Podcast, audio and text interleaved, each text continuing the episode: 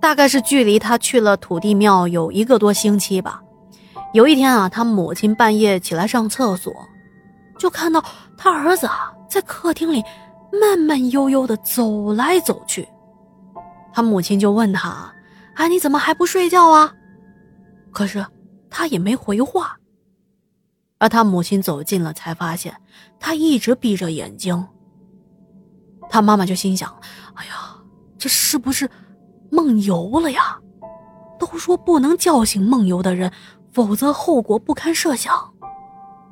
所以他的母亲啊也不敢叫醒他，只能跟在他的后面，怕他磕着碰着了。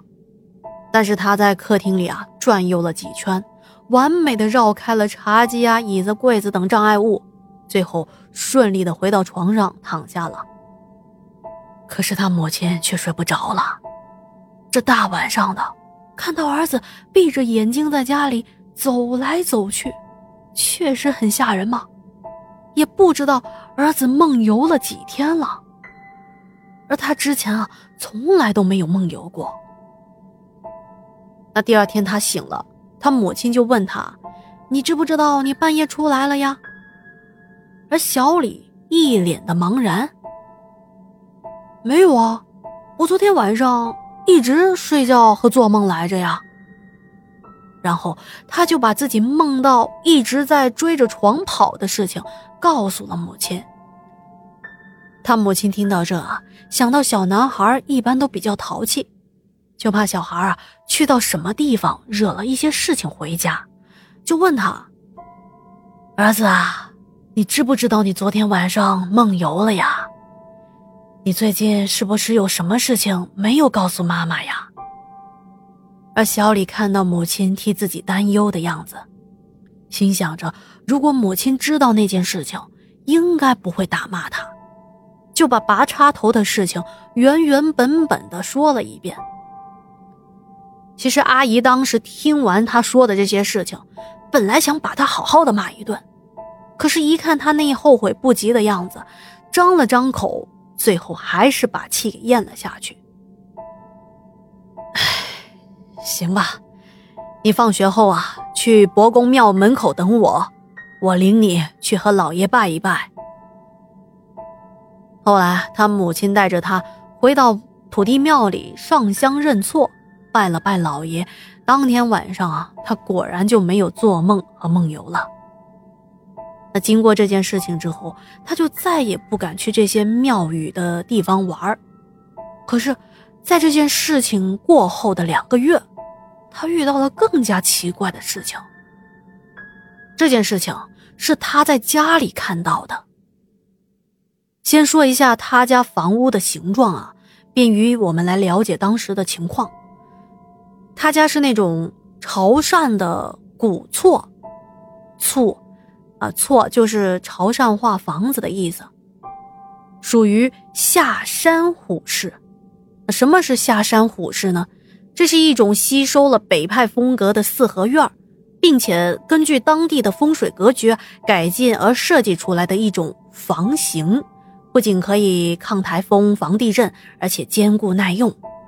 在咱们节目下方啊，配有下山虎这种古厝的图片。您可以一边看图片一边想象当时的场面啊。那么从图片上可以看得出来，这种房子靠墙外的窗户是很高的，但是窗户却很小。这种窗户的设计啊，主要是用来通风透气，并且防盗的。那么有一天晚上，这床前明月光，疑是地上霜啊。小李半夜醒过来，看向地面的时候，哎，他发现。窗外月光投射到地上，显示出一个人形的黑影。他当时心想：这窗户那么高，那个人是怎么爬上来的？啊，难道是有专业爬墙工具的盗贼吗？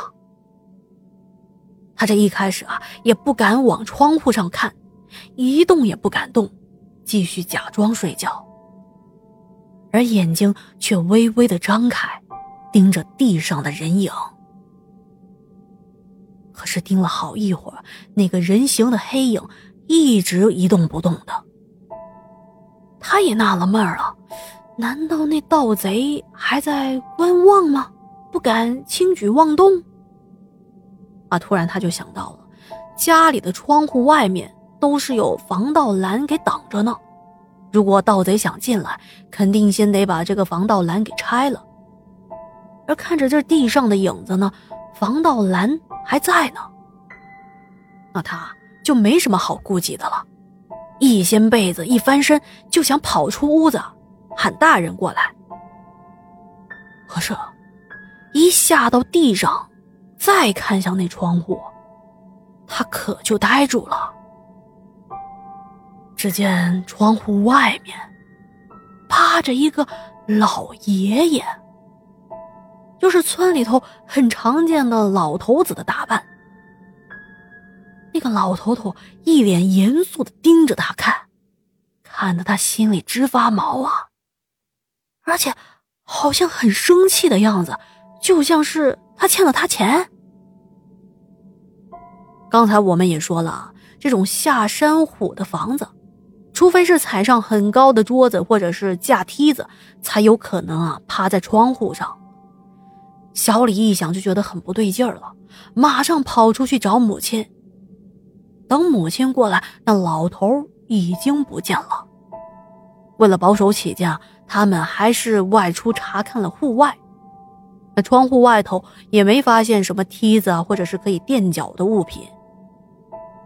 到了第二天白天啊，当他们家仔细的检查窗户，却发现啊，这窗户的缝隙中有两颗人类的牙齿。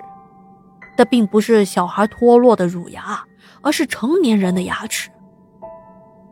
小李说：“从他喊他的母亲来到房间，再到他们冲出屋外的这短短的这点时间啊，一个年迈的老人想从高处下来，再把垫脚的东西搬走，不仅速度要快，而且还不能发出任何的声响，这绝对做不到。而这两颗牙齿。”这又到底是怎么一回事呢？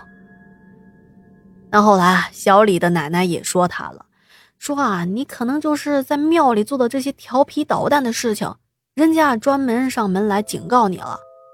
那至于那两颗牙齿呢，这就不知道到底是谁放的了。